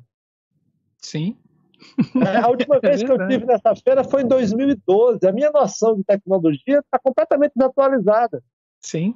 Porque nós, tá, oito anos se passaram desde a, a, última feira que eu participei disso e as coisas estão surgindo. Então, o profissional está no mercado lidando com demandas que exigem tecnologias cada vez mais precisas para a realização de determinadas atividades, esse camarada ele tem que estar atento. E nunca ele está atento ao todo, ele está atento muitas vezes àquele fazer específico. Quem trabalha com video mapping, com projeção mapeada, está muito antenado quais são os últimos projetores que estão saindo e quais são os melhores softwares que permitem uma boa é, relação custo-benefício entre o tipo de projeção que ele quer fazer para determinados eventos. Esse cara está acompanhando esse campo. Se você está uhum. trabalhando no campo do, do, do Moving Light, né? se você está acompanhando quais estão, qual é o melhor, o melhor custo-benefício que você tem do Xing Ling ao melhor iluminação. É, mas o, isso é impossível, um mesmo profissional dar conta disso tudo. Esqueça, neném. Se você quer dar conta de. Se você acha que para você ser um bom profissional você tem que dar conta de tudo, você está, sabe, enxugando gelo. Eu Sim. acho que você tem que pensar que cada processo é definido pelos sujeitos que estão ali articulando, articulando aquela experiência educativa. Claro que nós, enquanto área de conhecimento, nós temos sim a, a nossas tradições, nosso conhecimento acumulado. Isso não quer dizer que, o nosso, é, é, que a gente não, não é uma área que, que acumula conhecimento. Não, nós temos os conhecimentos. Por exemplo, o conceito de temperatura de cor, que ainda é um conceito muito mal compreendido, é um conceito continu, continuamente utilizado, tanto pelo cinema como pelas artes cênicas. Uhum. Né? Existem princípios, a, a, noção de filtro, de absorção, de, de difusão, etc., é um conceito também. São é, ao contrário do que muita gente pensa, a arte também tem paradigma. Não é só a ciência que tem paradigma. Só que muitas vezes os nossos paradigmas eles são ocultos, né? Então a gente, é, é, a gente trabalha com eles de uma maneira como se a gente não os assumisse, mas eles estão ali presentes o tempo todo. Então é preciso que cada processo dê espaço para tanto quem conduz o processo tenha seu lugar de fala, como também para aqueles que vêm para o processo têm a oportunidade de falar e se posicionar nessa relação entre o que o educador traz como proposta de ensino e o que o sujeito da educação, o aluno, o educando, melhor dizendo, né, ele traz como desejo de aprender. Uhum. E é exatamente desse encontro entre o que eu trago para ensinar e a vontade de aprender que surge alguma coisa que nem é o meu desejo, nem é o desejo do cara, é uma outra coisa. Né? Que esse é exatamente o grande barato da relação dialógica que o Paulo Freire tanto defendeu a vida inteira. Se o Paulo Freire, quando ele ia ensinar alguém a ler num canavial, ele não ia ensinar a pessoa a vovô viu a uva para um cara que trabalhava no canavial lá em Pernambuco para ver uva, o cara conhecia rapadura, facão, cana, né, tijolo. Então, as palavras que compunham o repertório dessa alfabetização eram as palavras do lugar de fala desse sujeito. É uma coisa tão simples, mas muitas pessoas têm muita dificuldade de entender isso.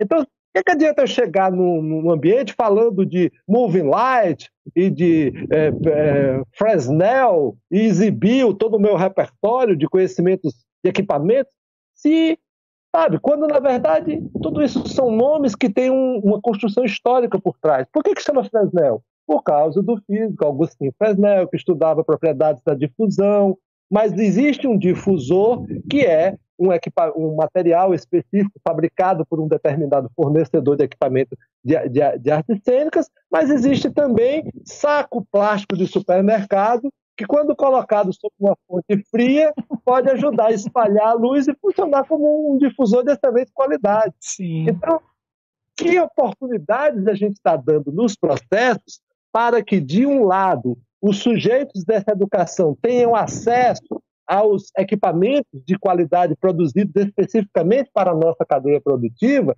mas que eles também possam, utilizando os materiais que existem no seu lugar de vida, exercer da melhor maneira possível as suas relações entre a iluminação e os seus processos criativos. É preciso encontrar um equilíbrio entre essas duas coisas. Sim,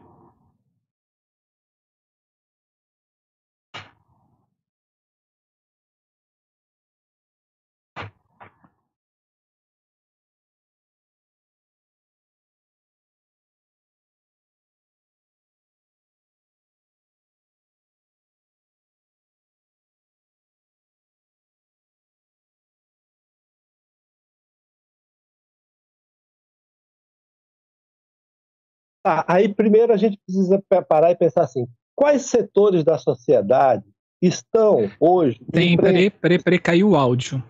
Alguém está falando que caiu o áudio. O, é, o áudio nós... de quem? Meu? Calma, é o meu, não estou ouvindo nenhum. Era o meu, meu, meu, meu microfone estava desligado, desculpa pronto. pessoas. Foi sem querer. Obrigado vocês é, é, que é. falaram com a gente. Graxa Zoom, Cleilson, Rodrigo Marçal, Rodrigo Assis, Jeff, Eliezer, Ivo. A, a tudo dela tá aqui, sabe? Tudo dela tá aqui ouvindo. Tudo dela, abração, é. meu querido.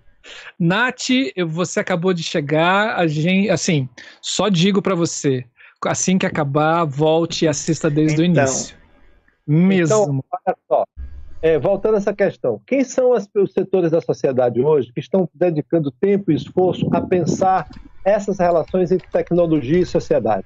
Existe um setor hoje no mundo que tem congressos anuais chamado CTS, que é Ciência, Tecnologia e Sociedade. No Brasil existe uma, uma associação chamada Exocit, que tem um encontro anual. Esse encontro já aconteceu várias vezes na Faculdade Tecnológica Federal do Paraná, onde o nosso colega Ismael Scheffler atua e é, eu já fui a vários encontros desses, inclusive havia um grupo de trabalho relacionado à arte e tecnologia, e quando eu vou a esses encontros, eu gosto muito de acompanhar essa atualização do pensamento em relação, afinal de contas, o que é tecnologia.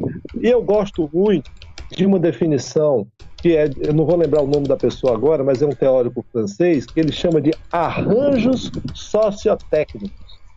Então eu tenho que sempre pensar que se eu estou trabalhando com uma realidade é, de um teatro na, nos Estados Unidos, em Nova York, que vai ter determinados é, equipamentos, ou se eu estou trabalhando com teatro em Londres, ou se eu estou trabalhando com teatro na República Tcheca, em Praga, ou se eu estou trabalhando com teatro em Paris, ou se eu estou trabalhando com um coletivo teatral no Cariri cearense, são realidades completamente diferentes. E se eu subju de um lado, eu tenho que fazer com que o, o Cariri cearense seja capaz de fazer uma ponte e importar os melhores equipamentos que o mundo é capaz de produzir, porque eu também não posso deixar o Cariri cearense trabalhando é, restrito à sua realidade própria, eu tenho que criar essas pontes, essas linhas de suprimentos para que os equipamentos cheguem e os, as informações sobre eles cheguem e que os CIATs se tornem cada vez mais bem equipados. Mas, por outro lado, também eu tenho que olhar o que é que ali no Cariri Cearense, dentro das condições que as pessoas trabalham ali, quais são as fontes e, e os recursos que elas dispõem. Porque eu não posso achar que a única maneira de construir uma relação entre assunto e iluminação é utilizando as tecnologias que estão dentro de uma, de, um, de uma casa de espetáculos uhum. de ponta no mundo. Uhum. Eu, tenho, eu tenho que ser capaz de relativizar isso, senão eu inviabilizo a, a, o exercício da atividade para as pessoas que não possam ter acesso imediato a essas fontes. Eu não estou falando só com refletor de lata, mas eu, a gente sabe que quem tem um conhecimento em iluminação que vai além da, da questão específica do conhecimento técnico dos equipamentos, sabe que quanto mais é, fontes e diversidade de fontes a gente pode ter, mais rico pode ser a relação entre diferentes temperaturas de cor, intensidade, uhum. etc. E eu posso até aplicar os mesmos princípios que eu aplico a um refletor, que é um equipamento pensado especificamente para determinada função, e adaptar isso em, outros, em outras fontes luminosas e fazer com que elas tenham uma boa eficiência para aquele, aquele, aquele processo. Então, tudo é uma questão de, de compreender como cada sujeito inserido no seu mundo é capaz de, de um lado, trazer para esse mundo novas referências e novas, novos conhecimentos e equipamentos que possibilitem esse sujeito dar saltos, mas também que esses lugares não sejam vistos sempre como é, é, satélites e como vilas isoladas carentes de conhecimento, como se elas não tivessem nenhum saber a nos ensinar. É, recentemente eu estava assistindo um, um. É o que fazem com os índios, né? Pois é, eu estava assistindo um documentário recentemente de um. Acho que foi, na verdade, não foi um documentário, foi uma conversa com o Bial, entrevistando um, estudi um, um camarada que faz estudos em etnias indígenas. E ele falando que algumas etnias não têm, não têm nomes para cores. Uhum. Eles não têm nomes na língua deles, não tem nomes para cores, não tem nomes como nós temos vermelho, como nós temos. Eles utilizam relações analógicas para definir. Então, isso tem a cor da água do rio quando corre. Uhum. Isso tem a cor da seiva de uma determinada árvore. Isso, eles, então, eles, eles fazem relações análogas. Como Sim. um sujeito que desenvolve esse tipo de percepção do mundo acerca da cor, né, tem uma percepção a, a me ensinar de como olhar o mundo. Sim. Então, Sim. esse sujeito não tem, talvez, a compreensão do, do sentido de cor de Newton, ou de Goethe, ou de Wittgenstein, mas ele tem uma percepção própria dentro daquela cultura de como olhar o mundo na perspectiva da cor. Assim como o não vidente, chamado cego, na sociedade, desenvolve também o seu discurso sobre as cores sem ter o instrumento né, da visão para construir no seu imaginário essa percepção da cor. Então, uhum. a gente tem sempre, se, se os nossos processos se oferecem abertos a essas construções dialógicas, e de maneira que isso não vire um espontaneísmo pedagógico, uhum. não é questão de simplesmente agora eu não tenho mais responsabilidade como educador, deixo o pessoal falar, quanto mais o pessoal não. Isso aí não, é, não, não é contraproducente. Na verdade, eu, como professor, tenho uma proposta organizada pedagogicamente, só que dentro da minha organização pedagógica sempre há espaço para que o outro se coloque e esse eu colocar-se do outro contamine a minha proposição e a gente vá construindo alguma coisa junto.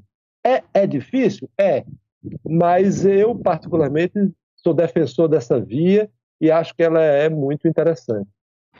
E, eu acredito que essa é a via do futuro, né? Sim, a gente já conseguiu secar o universo, né? quando digo nosso universo aqui dentro do planeta, nos seus átomos, nos seus neutrinos, nos seus na no seu código de DNA. Agora está na hora da gente voltar a enxergar o todo, sabendo como esse todo ele é composto, né? E respeitar é, a opinião tá do outro hora... também, né? Para fazer essa interação, né? A gente poder, poder fazer uma, uma coligação de saberes, né? A gente não tem a nossa verdade absoluta na hora que a gente está fazendo nosso processo artístico. Sim. As, as, verdades absolutas, elas se instauram com muita facilidade. Uhum. É mais fácil, qualquer, né? Qualquer youtuber de última hora acha que só pode fazer vídeo se tiver um, um, ring, um ring light. Sim. Sim.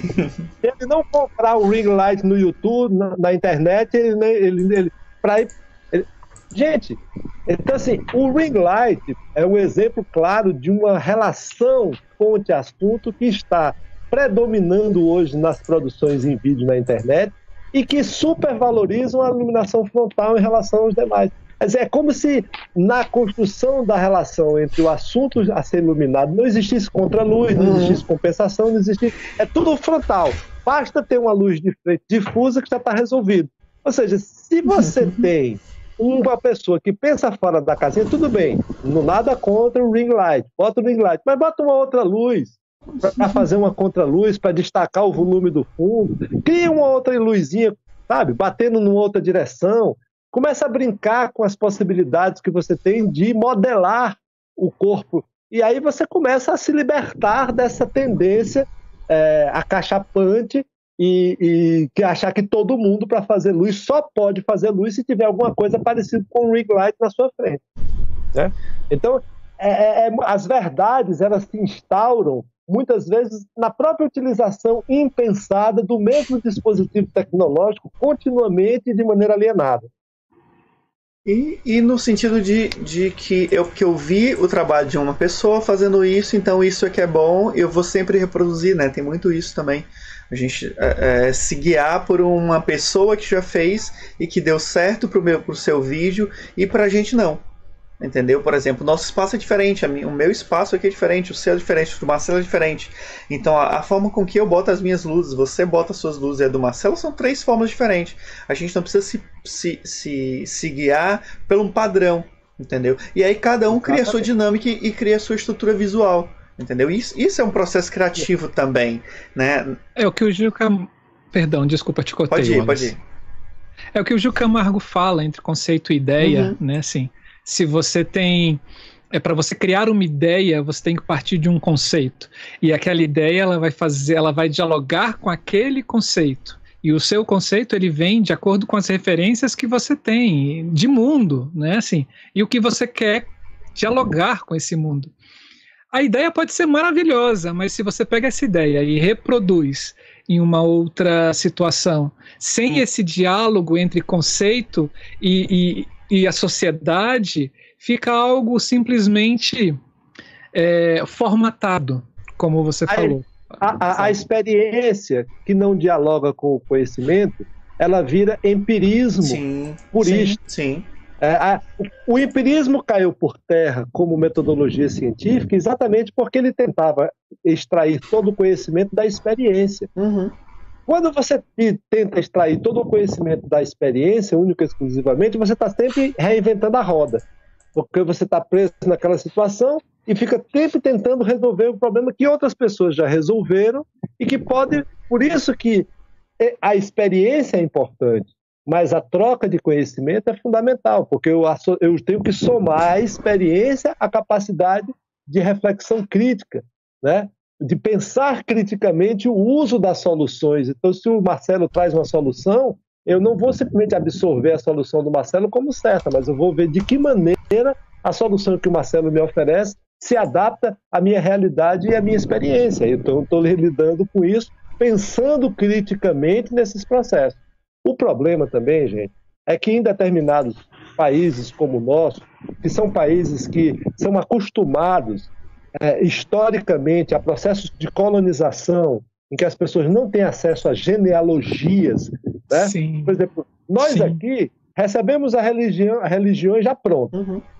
É, a religião, temos alguns, alguns processos de formação religiosa já feitos no Brasil, mas as religiões tradicionais, como a católica, e elas vieram já para. Os europeus já trouxeram a religião católica pronta, com a sua genealogia de santos, não sei o quê. Depois isso foi sofrendo variações aqui no Brasil, mas na genealogia também dos processos tecnológicos.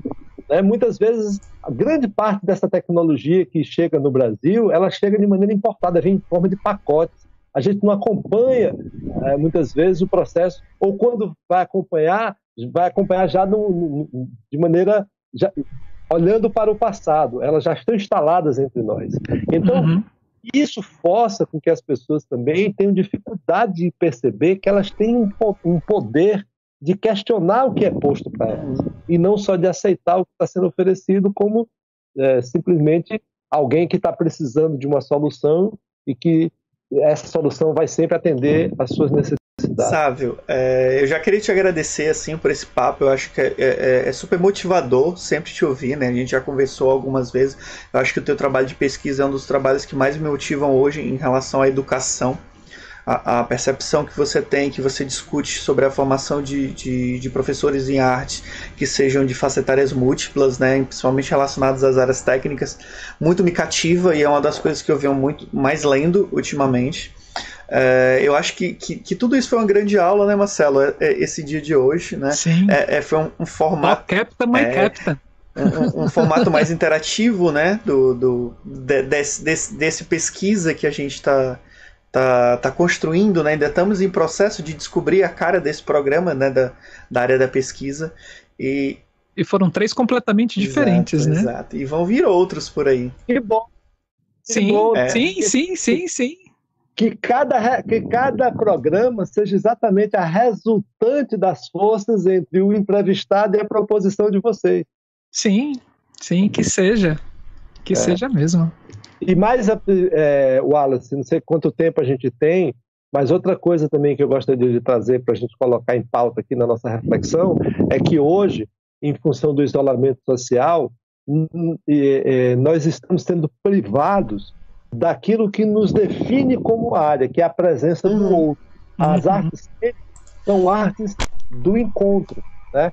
E aí todos os profissionais que hoje trabalham com formação, eles estão tendo que adaptar suas reflexões e seus estudos à condição do ensino Sim. remoto. Então, é, eu tenho hoje que na, o, o, estudante que trabalha comigo, ele está lá no seu local de moradia, montando o seu espaço para fazer as experiências com iluminação, com cenografia, com maquiagem e com o que ele tem na casa dele. Isso traz para a gente novos desafios. Uhum. É, eu estou dando introdução à cenografia e eu combinei com os estudantes que a gente tem um conceito que não é nenhum conceito novo, a gente não tem nenhuma pretensão.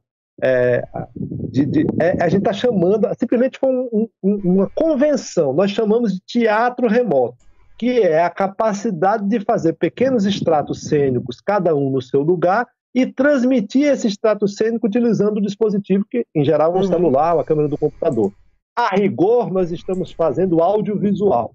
Sim. Né? Uhum. E isso está mais por uma questão de convenção, para a gente não se sentir tão é, privado da nossa identidade profissional, a gente está chamando isso de teatro remoto. É.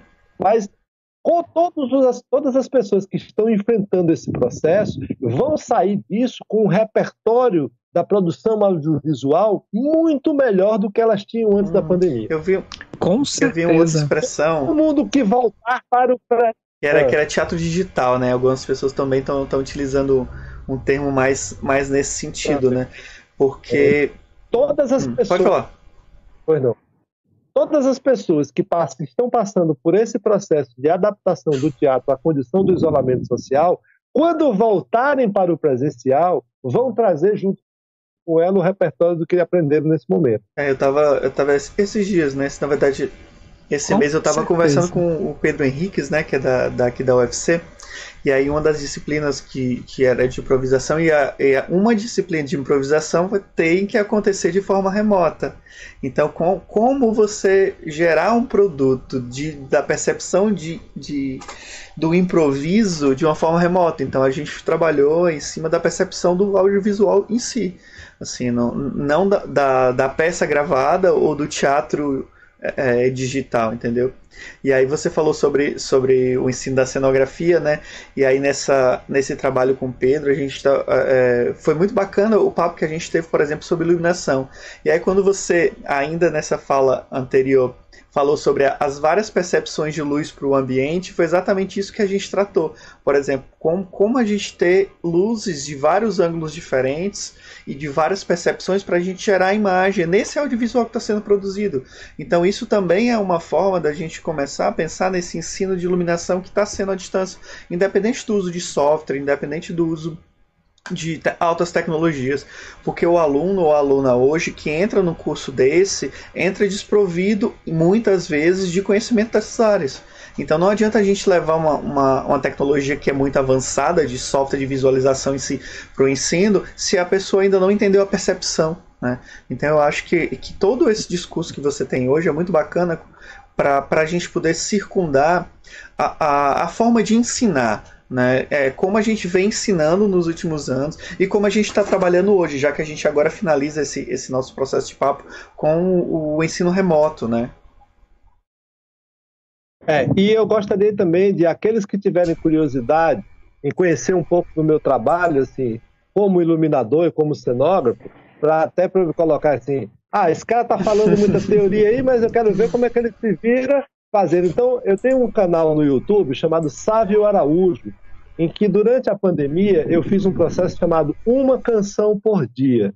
E do, do, dia 30 de, de março até o dia 8 de julho, eu gravei uma canção todos os dias.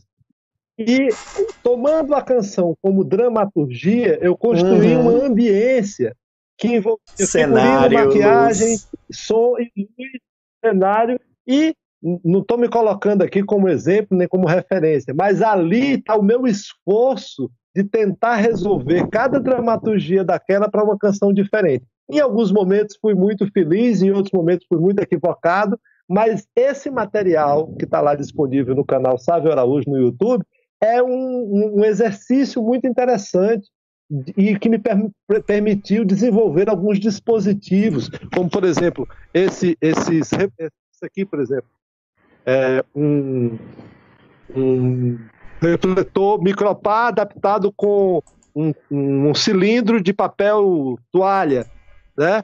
Com, forrado com difusor de saco plástico, adaptado num estante uhum. de partitura. Eu fui fazendo vários dispositivos desses é, com extensão para ajudar a iluminar os meus processos. Todos esses vídeos estão lá disponíveis no, no canal Sávio Araújo no YouTube e alguns muito divertidos, outros, outros mais é, românticos, enfim, mas ali tem uma boa, um bom exemplo de exercícios e eu vou apresentar esse trabalho, aproveito para fazer o convite a todos vocês. Nós vamos ter agora é, o, o, terceiro seminário de design cênico. É, eu posso depois passar Sim. o link para vocês, vocês acompanharem, está sendo organizado pela Universidade, é, Universidade Tecnológica Federal do Paraná, o professor é, Ismael Scheffler, e esse encontro de design cênico vão ter uma mesa temática organizada por mim, Berilo Nozella e Nádia Luciane, sobre Sim. diferentes questões e eixos temáticos da pesquisa brasileira, e vão ter também comunicações orais. Nas, na minha comunicação oral, eu vou falar exatamente sobre os dispositivos tecnológicos que eu desenvolvi para esse processo da, da, do. Aí que fique registrado, para mim, a melhor é a da geladeira tá? O cenário da geladeira e o figurino de frio, para mim, são, ganhou meu coração aquela lá. Você sabe por que a é, geladeira? Porque a música da geladeira é Cachimbo da Paz. Né?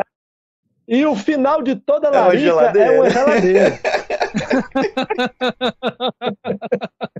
Toda larica acaba numa geladeira. Por isso que a geladeira tá lá. E o cachimbo da paz faz a apologia de um tipo de, de experiência é, sensorial, é, né? De, de, de, droga, né? Sensorial, né? E a geladeira é o final de E também é sensorial, né? Sabe, cara, muito obrigado por esse papo. Eu acho que foi, foi, foi é muito bom te ouvir, né, cara? É, é, é a gente. É, é, você já teve aqui em Fortaleza, a gente já conversou em, em outros festivais, né? Você sabe que eu sou uma, um fã assim enorme do teu trabalho, tanto como músico como professor. E gente, pra mim, principalmente, é muito importante ter, ter você aqui no canal e que a gente possa discutir mais sobre esses processos de educação. Muito obrigado mesmo por estar aqui com a gente. E deixa... Eu que agradeço. Não, assim, deixa eu só te confessar, sabe? Quando a gente pensou aqui é, em fazer a da ideia Luz Pesquisa, isso foi uma ideia que veio do Wallace, né? Assim, ele sempre lá, lá no início, a gente podia trazer o Sávio aqui para falar da pesquisa, falar sobre educação. Eu, calma, vamos pelo menos fazer o da criação pegar primeiro. Ele, não, mas a gente precisa trazer o Sávio. Eu falei assim, sim, a gente vai trazer o Sávio, com certeza, sim. Sávio, assim, muitíssimo obrigado, obrigado mesmo, assim, como todo mundo aqui está falando no chat, assim, foi foi uma aula, uma aula verdadeira, assim, sobre é, sobre o ensino do teatro, assim, ficou mais claro para a gente é, esses reflexos, essas reflexões, esses desafios que a gente tem, tem pela frente, né, assim. E já agradecendo aqui a presença da Carla Calazans, da Carlinha, que sempre está com a gente, já virou seguidora uhum. sua no canal lá do, do, YouTube. A gente também, eu já me inscrevi, você está falando, eu já entrei lá para botar aqui, já me inscrevi, já, o canal também já está inscrito para você. O Anderson Jesus, a Natália Peixoto, Eduardo, queridíssimo Eduardo Tudela, o Luiz Renato, uh, o Cleilson Belo, uh, deixa eu ver o que mais, o Graxas Room, Uh, o Ivo Godóis, nosso queridíssimo Ivo Godóis, que falou que você foi uma pessoa extremamente importante lá pro, pro, pro encontro lá da Luz em Cena, né? Na... Grande abraço, Ivo. Querido, saudade de você. Estamos sempre juntos aí. Fernando Matos, o Eliezer Júnior, que também está sempre com a gente, a Marina A Artuzi, Natália Peixoto está aqui com a gente também. O Eliezer Júnior, Rodrigo lá de Minas. Sim. Sim, aí tem uma pessoa aqui que é a Mona Magalhães, Francisco Léo Cádio, acho que é isso mesmo, a, Fer, a Fernanda Matos, que vai estar tá aqui com a gente amanhã, é, e aí vai, assim, são as pessoas. A dona Célia Rios, que está sempre aqui, o Jeff, o Jeff também, né, assim, está sempre aqui. Muito obrigado por vocês estarem aqui com a gente, assim, e, e se deleitando nessa aula aqui do Sávio, assim, foi simplesmente maravilhoso ouvi-lo, mesmo, mesmo. Agora eu entendo a minha angústia de, de, trazer o Sávio aqui, né? a angústia do Wallace. E com certeza fica o convite aqui, espaço aberto, para que você possa estar aqui com a gente em, em outras, em outras oportunidades. Ó, já estão te chamando de sábio. sábio Araújo. Querido Silvio, olha, uma coisa que, assim, pra, retornando ao início do nosso papo, né, o que caracteriza o meu trabalho é, tem sido, assim, principalmente, se tem uma coisa do qual eu me orgulho nesses anos todos dedicados ao ensino de iluminação, é ver os estudantes do projeto de iniciação à docência, o PIBID, levando o ensino de, tecnologia, de cenografia e tecnologia cênica para séries do ensino fundamental na escola pública. Uau. E isso é uma coisa que a gente tem feito nos últimos 10 anos, e a gente tem apresentado. Ano passado, eu dei uma palestra na Quadrienal de Praga, na República Tcheca, mostrando as experiências, e a receptividade foi incrível. Né? Isso é, é já seria um outro papo. Com toda certeza. Se vocês quiserem conhecer melhor, a gente pode fazer uma outra sessão só voltada aqui para a inserção do Com ensino de cenografia e tecnologia cênica na educação fundamental através desse trabalho que a gente tem feito e que a gente se orgulha muito do pioneirismo, que muita gente acha que ensinar iluminação na escola, na escola não faz sentido, quando eu vou ensinar uma pessoa a ser iluminador? A gente não quer ensinar ninguém a ser iluminador. A gente quer que as crianças e os jovens entendam que através da luz a gente consegue entender o mundo que nos serve.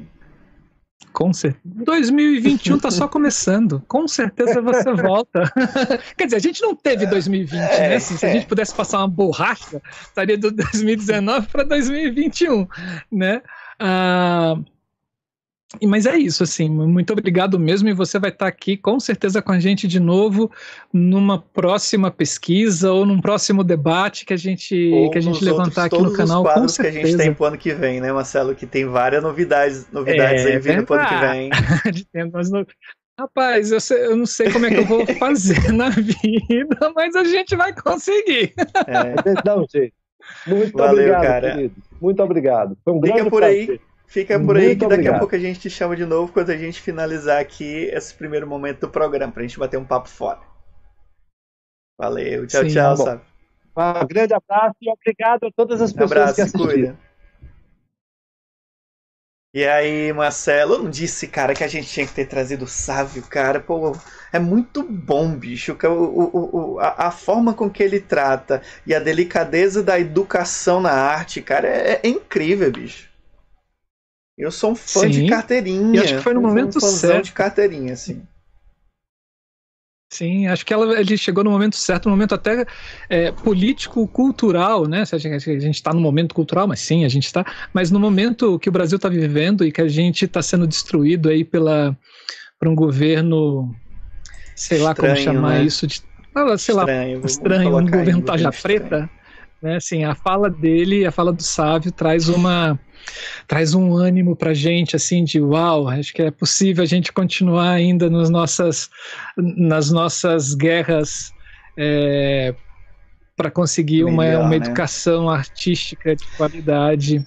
Né, muito bom, muito bom mesmo. Ó, oh, Captain My Captain, agora é sábio, ó, oh, Captain My Captain. É isso aí, pessoas. Obrigado, Esse... É, vocês Opa, sábio, chega com a gente. Saibam que é, esse tipo de, de, de encontro que vocês me propiciam é extremamente estimulante, porque uma das coisas com as quais todo, cada um de nós que atua nessa área, a gente, embora nós sejamos da área de iluminação, nós estamos diariamente lutando contra a invisibilidade. Sim. É, então, vocês estão propiciando visibilidade a quem, em geral, é invisível aos olhos do público. Muito obrigado. Olha é? só, é o que a gente que agradece, sim. Então, Marcelo, é, eu fico, agora fiquei Eu já deixo muito obrigado para todo mundo que esteve aqui com a gente, né? É, bom dia, boa tarde, boa noite novamente para quem vai ver isso no gravado. É, curtam o canal, aproveitem para compartilhar esse vídeo também, porque a ideia é a gente tornar o, o, diálogo sobre iluminação cênica muito mais abrangente no nível nacional. Então aproveitem também para deixar os comentários de vocês não só no chat, mas agora quem vai ver gravado, deixa os comentários aí e indique pessoas que vocês querem ouvir é, as histórias e ouvir sobre os processos de ensino dessas pessoas também. Podem deixar nos comentários, não é não, Marcelo? É isso mesmo. E para você que está assistindo ao vivo, não perca. Amanhã a gente tem Fernanda Matos, uma queridíssima, uma amazonense queridíssima, vai estar tá conversando com, com a gente sobre o espetáculo infantil é, é Felizes para é? Sempre? É esse é o nome do espetáculo, com interrogação. E vai ser um papo muito bom. Vai ser a primeira vez que a gente vai conversar sobre teatro infantil. E por uma coincidência caiu justamente da na criança. semana do semana da criança, né? No dia, não foi no dia 12, mas vai ser no dia 13. Todo mundo aí é convidado e a gente espera vocês bastante, é bastante pessoas tchau, nesse tchau. dia. E na sexta-feira, calma, na sexta-feira, na sexta-feira a gente vai sortear o livro da ideia, da ideia luz, Haja Luz, o livro Haja Luz, Manual de Iluminação Cênica, fique ligado, entre no nosso Instagram, arroba da ideia luz, é, veja lá quais são, é, como é que você pode concorrer ao nosso livro, porque nós atingimos já 500 inscritos no canal, já passamos disso, já estamos com 613, se eu não me engano, hoje, e a ideia é somente crescer. Vamos lá, estamos juntos, esse canal é meu, seu, é nosso. E esse daqui foi mais um da Ideia Pesquisa. Luz. Tchau, Pesquisa. gente. Se cuidem. Abraço. tchau. Tchau, tchau gente.